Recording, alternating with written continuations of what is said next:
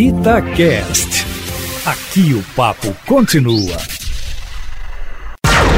Observatório Feminino. Olá, bom dia! Observatório Feminino deste domingo, 7 de fevereiro, no ar. Você deve estar estranhando. Quem é essa pessoa falando assim, uma hora dessa da manhã de domingo na minha cabeça? Sou eu, Alessandra Mendes. Estou aqui comandando o Observatório Feminino deste domingo, revezando com a minha amiga Fernanda Rodrigues. Nanda, bom dia! Bom dia, Ale. Tudo bem? Bom dia para todo mundo que está na escuta.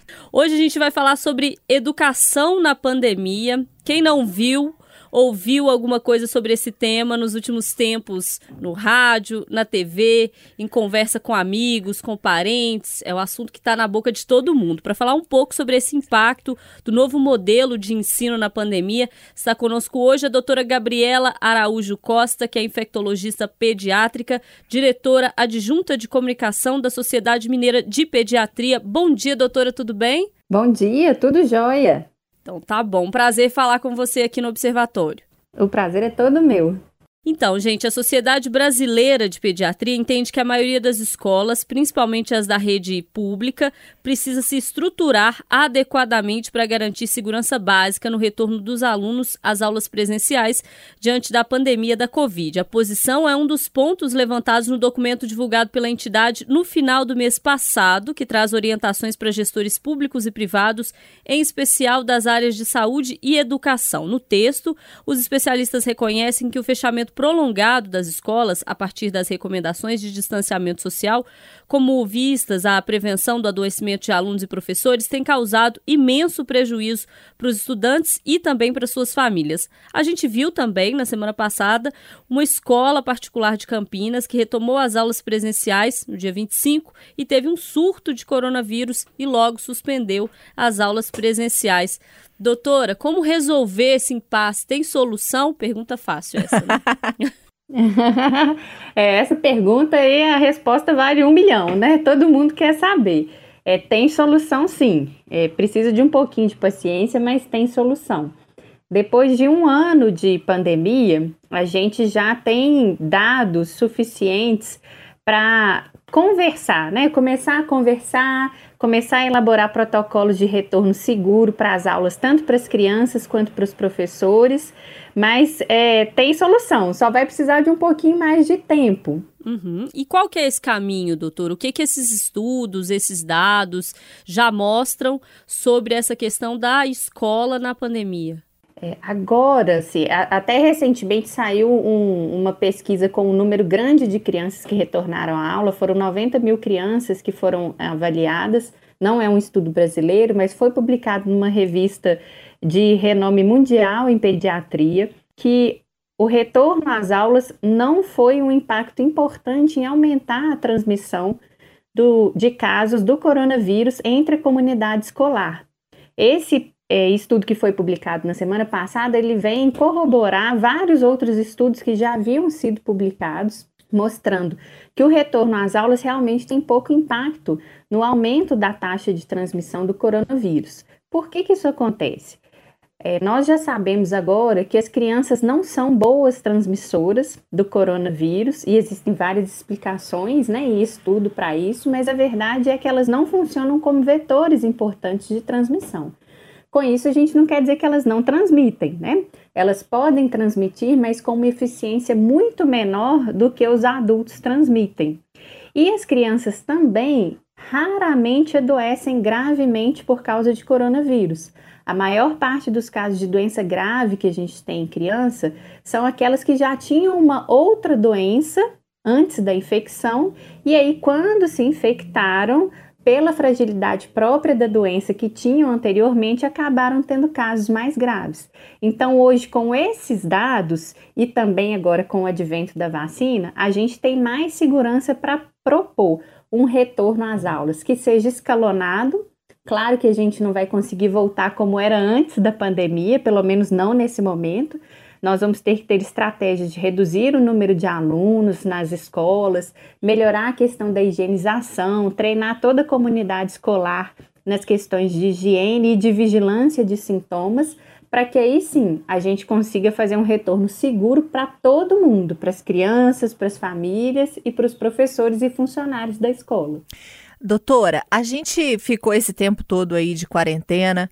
Algumas crianças em 2020 tiveram aula online, é, outras buscando material na escola e fazendo alguma atividade em casa. É, a gente sabe que isso foi muito difícil para as famílias e gera, com certeza, um impacto nessas crianças, na questão da socialização, do convívio com os coleguinhas. É, quando eles são menores, então eles têm muita energia. E no início, os pais ainda tinham uma certa disposição de fazer ali um planejamento da semana. Hoje a gente vai fazer aquilo, hoje nós vamos fazer. Mas depois, com o tempo, os pais também foram ficando estressados e com muitas incertezas, sem saber né, o que, que seria. Até hoje a gente está assim um pouco, é, mas graças a Deus apareceu a vacina. É, qual que é o impacto disso? O que, que a gente já pode dizer que vai ficar para essas crianças aí, que são crianças da quarentena? E isso foi muito visto mesmo, né? A gente viu muito no consultório é, como as crianças elas ficaram ansiosas, né? Porque elas foram completamente retiradas da sua rotina e como os pais também é, perceberam que não é fácil a, a rotina escolar das crianças, né? Não é fácil fazer o acompanhamento. De jeito é, nenhum. Eu gosto muito de pensar que a gente tem que tentar tirar o melhor de toda a situação, né? O que que acontece? Não foi um ano escolar fácil mesmo. A, a adaptação teve que ser rápida, é, a forma de passar o conteúdo era muito diferente do que habitualmente as crianças estavam acostumadas. Os professores também tiveram que se adaptar de forma muito rápida. E a gente sabe que o aprendizado online para a faixa etária pediátrica, ele não é tão efetivo quanto a aprendizagem presencial, porque ele está relacionado com aspecto visual, com é, estar entre os pares, com as perguntas que os colegas fazem, com o ambiente escolar, com a socialização. Então, tudo isso impacta profundamente no aprendizado. Mas o que, que a gente precisa aprender? Já que nós estamos é, numa situação que, infelizmente, parte dela a gente não consegue mudar. É, a gente precisa aprender a, a ser é, resiliente, né? Que é uma palavrinha aí que, que tem muito no, no vocabulário atual, e ter flexibilidade. Então, com certeza, houve uma perda de conteúdo escolar, isso não há dúvida.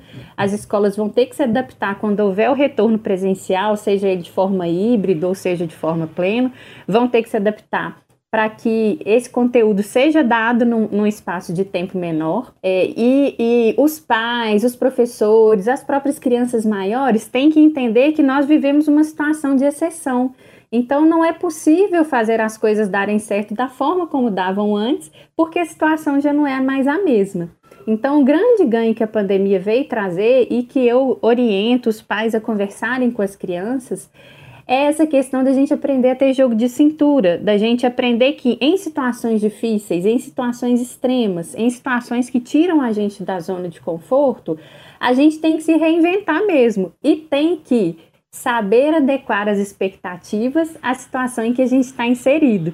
Muitos pais conversavam comigo angustiados em relação a esse nível de aprendizado e eu explicava para eles que, olha, é, é uma situação diferente, né? Se a gente estivesse lá no presencial, tudo bem você exigir que sua criança estivesse rendendo o que ela sempre rendeu, mas não é a situação. Então a gente vai ter que fazer uma adequação das nossas expectativas, porque elas vão render um pouco menos mesmo, porque existe um sofrimento, esse sofrimento está embutido mesmo nessa nova situação em que todos nós estamos, mas é muito importante que a gente não patologize o sofrimento, que a gente não ache que um sofrimento que é o, esperado numa situação de pandemia seja uma coisa muito maior excetuando, claro, crianças que realmente tiveram um sofrimento mental patológico, a maior parte das crianças, na verdade, tem o sofrimento e ansiedade que são esperados para esses quadros mesmo. E os pais, todos que convivem com as crianças, devem aproveitar esse momento para aprender e para ensinar, para exemplificar a necessidade da gente ter jogo de cintura mesmo. Doutora, ouvindo a senhora falar, eu acho que a palavra que a gente mais ouviu nesse período da pandemia, seja de pais, adolescentes, crianças, quem está ligado à, à comunidade escolar, foi ansiedade, né? A gente saiu de um cenário de ansiedade que era como vai ser esse aprendizado em casa? Será que meu filho vai render? Será que não vai render? Será que ele está aprendendo? Será que não está? Como é que eu vou fazer para ser professor, para ensinar, para me adequar a esse cenário? Para esse cenário de hoje, que é um outro tipo de ansiedade, né? Que é essa ansiedade para o retorno. Por exemplo, em Belo Horizonte, há uma previsão do retorno presencial em março. Eu queria te ouvir, doutora, sobre se é preciso tratar faixas etárias de forma diferente, porque a gente sabe que comunidade escolar é muito grande, né? A gente está falando desde creche, ensino fundamental, ensino médio, e aí já vão para os adultos que estão lá no ensino superior. Então são, são várias faixas, mas tem aí a gente, de, de escola mesmo até média, a gente tem criança bebê, criança, adolescente e jovem. É preciso tratar diferentes esses é, diferentes grupos. É preciso entender, por exemplo, que cada um vai ter uma dinâmica, que a gente pode abrir escola, mas cada uma vai funcionar de uma forma diferente para determinado grupo. Tem muito pai ainda ansioso com relação a esse retorno. Eu acho que principalmente para aqueles que têm o filho que tem algum problema de saúde, essa criança deve retornar à escola ou não deve. Cada caso vai ser visto, enfim, essa pessoa que está em casa ainda muito ansiosa com esse retorno, qual que é a avaliação da senhora sobre esse momento de retorno? Tá, isso é, é, super importante da gente comentar mesmo. É, o retorno, primeiro, ele vai ser escalonado, né? Então, ele não vai ser 100% das aulas presenciais novamente. A gente não tem como fazer isso. Nós vamos ter que voltar devagarzinho e observando como ocorre a adaptação das crianças, da comunidade escolar e como se comporta também a taxa de transmissão com esse retorno. Então, ele, ele tem que ser feito bem devagar. E ele tem que ser diferente para cada faixa etária, com certeza por exemplo, a gente tem as crianças aí menores de 5 anos que têm uma certa dificuldade em utilizar a máscara o tempo inteiro que estiver dentro da escola, tem uma certa dificuldade de fazer a higienização das mãos sozinhas, elas vão precisar de ajuda na maior parte das vezes e entendem menos as regras. Então, para esse grupo etário, a gente vai ter que ter um pouco mais de cuidado para fazer o retorno. Vamos ter que dedicar um tempo especial para o treinamento de toda a comunidade escolar que estiver atendendo essas crianças. E vamos ter que ter uma vigilância maior sobre essas crianças quando elas estiverem no grupo. Então, estratégias como reduzir o número de crianças por sala, aumentar o número de adultos dentro de uma sala, fazendo as atividades com essa criança, devem ser pensadas. Nas crianças maiores de 5 anos, é, elas compreendem melhor as regras, então a gente consegue que elas usem mais a máscara, que elas entendam que elas não podem ficar tocando o rostinho com a mão, é, que elas não podem ficar trocando alimentos, trocando garrafinha de água, que elas não podem ficar abraçadas. Então é, é um pouco mais fácil, né, um pouco mais tranquilo de ser trabalhada a questão do distanciamento e das regras de higiene que a gente vai precisar observar no retorno. Para os adolescentes, isso também é bem mais fácil. O que ocorre é que, a partir de 16 anos, a taxa de transmissão passa a aumentar e chegar próxima do adulto.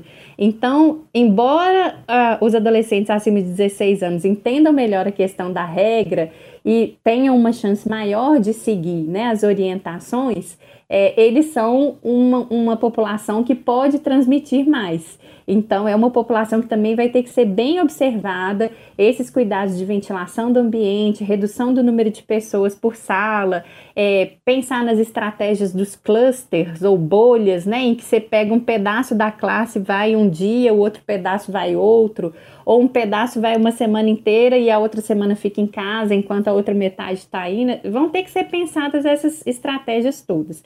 Isso tem que ser pensado de forma individualizada para cada escola, porque a estrutura de cada escola é diferente. Então, né, para uma escola maior, que tenha mais espaços abertos, talvez a gente consiga ter mais alunos. Para uma escola menor, talvez a gente precise reduzir mesmo o número de pessoas. Então, isso precisa ser pensado caso a caso. Em relação à ansiedade dos pais de filhos que têm doenças, né, em que realmente é, é, essas crianças elas têm uma chance maior de ter complicações caso elas peguem o coronavírus, a gente propõe que o retorno ele seja facultativo. É, se a família se sentir segura para o retorno, sentir que a criança segue as orientações da forma correta, entende a importância de manter o distanciamento, essa família, se se sentir confortável, pode mandar a criança. Se não, as escolas vão ter que se organizar para esse grupo de alunos que não, né, não podem voltar ou cuja família não se sente segura para mandar de volta, vai ter que ser oferecido suporte online até que a gente tenha uma situação epidemiológica e uma situação de adequação das escolas melhor para que as famílias se sintam seguras enviando essas crianças. Doutora, a gente viveu agora, aprendeu, né, a lavar as mãos, a gente aprendeu a usar o álcool gel, a gente aprendeu a usar a máscara. É, isso não, apesar da gente ter algumas pessoas que já tinham esse hábito, mas não é um costume, não era um costume do brasileiro, nem de lavar as mãos tantas vezes como a gente lava agora ao dia. Aí a pessoa que fazia isso, a gente até falava, não, essa pessoa é doente, essa pessoa tem toque. Ou então de higienizar as compras, higienizar as coisas. É, em relação às crianças, eu cresci ouvindo assim, ah, não, não pode ter frescura com criança, não. Criança tem que sujar, tem que pegar anticorpo. E agora mudou tudo, né? A, a, gente tem até um vídeo que circula nas redes sociais que crianças assim de dois aninhos, tudo que elas acham que é, mostra, parece um, um álcool gel, né?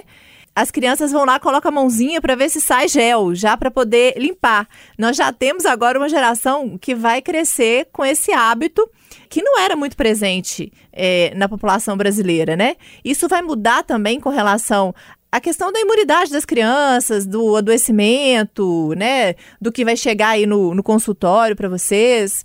Esse, esse hábito, né, de higienizar as mãos com frequência, é, de evitar um, um, aglomerações, é um hábito que, na verdade, a gente já recomendava há muito tempo, né? Para evitar, inclusive, as outras infecções respiratórias. Criança, principalmente as crianças menores, é difícil um pouco da gente controlar, os abraçarem os coleguinhas. Então, eventualmente, as infecções vão acabar acontecendo mesmo. A pandemia ela veio fortalecer cuidados de higiene que já deveriam ser observados. Quando eu falo cuidado de higiene, não é o estresse de manter uma criança estéril. É porque isso, primeiro, é impossível e segundo, é prejudicial, né? A criança ela precisa ser exposta a determinados é, estímulos do ambiente que a gente chama de antígeno para ela fazer, fortalecer o sistema imune. Então faz parte. Eu sempre brinco com meus pacientes, né, que a gente vai jogar a criança lá no chiqueiro com o porquinho e deixar ela lá. Mas eventualmente, uma criança saudável que não tem nenhuma doença de base, ela vai lamber o chão mesmo, né? No período que estiver começando a aprender a andar. É, quando ela estiver na escolinha, ela vai beijar o coleguinha que está com o narizinho escorrendo, né? Isso são coisas que, que fortalecem, estimulam o sistema imune a funcionar. É diferente dessa questão de higienização das mãos, que a gente sempre né, deve conversar e aproveitar o momento para educar as crianças é, que tem que ser feita com frequência mesmo, né? Porque a gente se contamina com essas doenças, principalmente respiratórias, é através do contato. E a gente espera que esse seja um dos benefícios permanentes da pandemia, que as pessoas pensem mesmo na, na nessa, nessa oportunidade para ensinar as crianças desde pequenininhas a importância de lavar as mãos sem criar medo, né? Não pode falar, ó, oh, vai lavar sua mão, porque senão você vai pegar Covid. Não é isso. Ó, vamos lavar as mãos, porque quando a gente lava, a gente tira os bichinhos da mão e evita da gente ficar doente muitas vezes. Então, esse é um bom hábito, ele tem que ser fortalecido, sem criação de medo, mas a gente deve aproveitar a oportunidade para fortalecer esse hábito entre as crianças, sim. Eu estava ouvindo a doutora falar é, principalmente sobre a questão do, do, retorno, né, os cuidados, enfim, para cada faixa etária, como que as escolas devem é, fazer e pensar esse, esse retorno. E estou pensando nas, nas diferentes escolas que a gente tem. Eu sou aluna de escola pública, estudei a minha vida inteira em escola pública, desde o pré. No, nossa, tô velha, né? Tô falando pré. Hoje em dia não é pré, pré mais, não, né? Hoje em dia é o quê? Fernanda? A gente não sei como é que é hoje em dia. A gente é jardim pré. Ensino infantil. Ensino infantil, é. é que, eu, que em BH são as UMEIs, né? Então era ter pré, eu, eu tive pré. Então eu vim da escola é, pública do interior, que é uma estrutura diferente da privada. É, e a gente sabe que no mais interior ainda, nos rincões aí de Minas, do Brasil, a gente tem escolas precárias, né, na rede pública. Doutora, como discutir é, esse, essa situação, enfim, esses cuidados todos que é preciso tomar, esse acolhimento para esse aluno que vai voltar agora, é, o uso da máscara, lavar a mão, essa importância também do distanciamento nessas realidades distintas que a gente tem hoje, não só em Minas, mas no Brasil, de escolas privadas, mas de escolas públicas, algumas, enfim, a gente vê matéria de que não tem banheiro, outra falta água. Como é que vai ser esse retorno em realidades distintas? Eu, eu também fui aluna de escola pública a vida inteira, né? Estudei primeiro em escola estadual, depois em escola federal. É, mas em Belo Horizonte, onde a estrutura realmente sempre foi boa, né? A gente é, tinha, às vezes, falta de alguns insumos, por exemplo, de higiene, né? Mas é, é, a estrutura, de forma geral, era boa. E existem mesmo, a gente não pode negar que existem essas realidades muito diferentes. É, isso já está sendo discutido tanto pelo governo de Belo Horizonte, pela prefeitura, quanto pelo governo estadual, é, que estão tentando se organizar para aumentar ou melhorar a estrutura dessas escolas em, nos quais a gente tem dificuldade, principalmente de higienização das mãos. Então, isso já foi sinalizado, né, pelos, tanto pela Sociedade Mineira de Pediatria quanto por organizações é, da sociedade civil que estão auxiliando esses governos na construção de protocolos, mas a gente precisa mesmo pensar nessa realidade. Qual que é a parte boa? Não é necessário investimento de alto custo. O que a gente precisa é potencializar os locais onde as crianças poderão fazer a higiene das mãos e garantir que haja insumo adequado, então água e sabonete, para que as escolas funcionem da forma certinha. É, isso não é difícil de ser feito e isso não exige um investimento financeiro muito alto. Uma das coisas que eu acho que a gente precisa investir muito é, e que vai fazer a diferença é principalmente a capacitação das pessoas que vão conviver com as crianças na escola, para que elas estejam constantemente alertando sobre a necessidade de higienização das mãos, sobre a necessidade de evitar então a aproximação, né, manter um pouco de distanciamento, nos horários críticos, por exemplo, do recreio, né, onde é mais comum as crianças esquecerem um pouco aí dessas regras de uso de máscara, ter alguém sempre é, monitorando, ter alguém sempre orientando a necessidade do uso de máscara. Então, eu acho que a, o investimento no capital humano, né, em relação a essas orientações, vai ser tão importante quanto o investimento na infraestrutura. Então, para além da pandemia, eu acho que a gente vai ter um ganho importante que é o envolvimento da sociedade civil nas atividades escolares, principalmente dos pais, e isso vai fazer com que eles se tornem mais participativos nas questões acadêmicas das crianças, que se envolvam mais com a escola, proponham parcerias e melhorias, e eu acho que isso vai ser permanente, vai ser enriquecedor. Tá certo. Doutor, eu acho que foi muito esclarecedor pra gente. Imagino que se eu não tenho filhos, Fernanda que tem, já tirou várias dúvidas. Quem tem tá em casa também. É um momento mesmo de entender que é um cenário novo e por isso a gente está aqui discutindo novamente esse retorno. Nanda, ficou mais tranquila agora? É, eu, eu ainda continuo um pouco apreensiva porque eu acho que não tem como, né? É uma situação muito nova.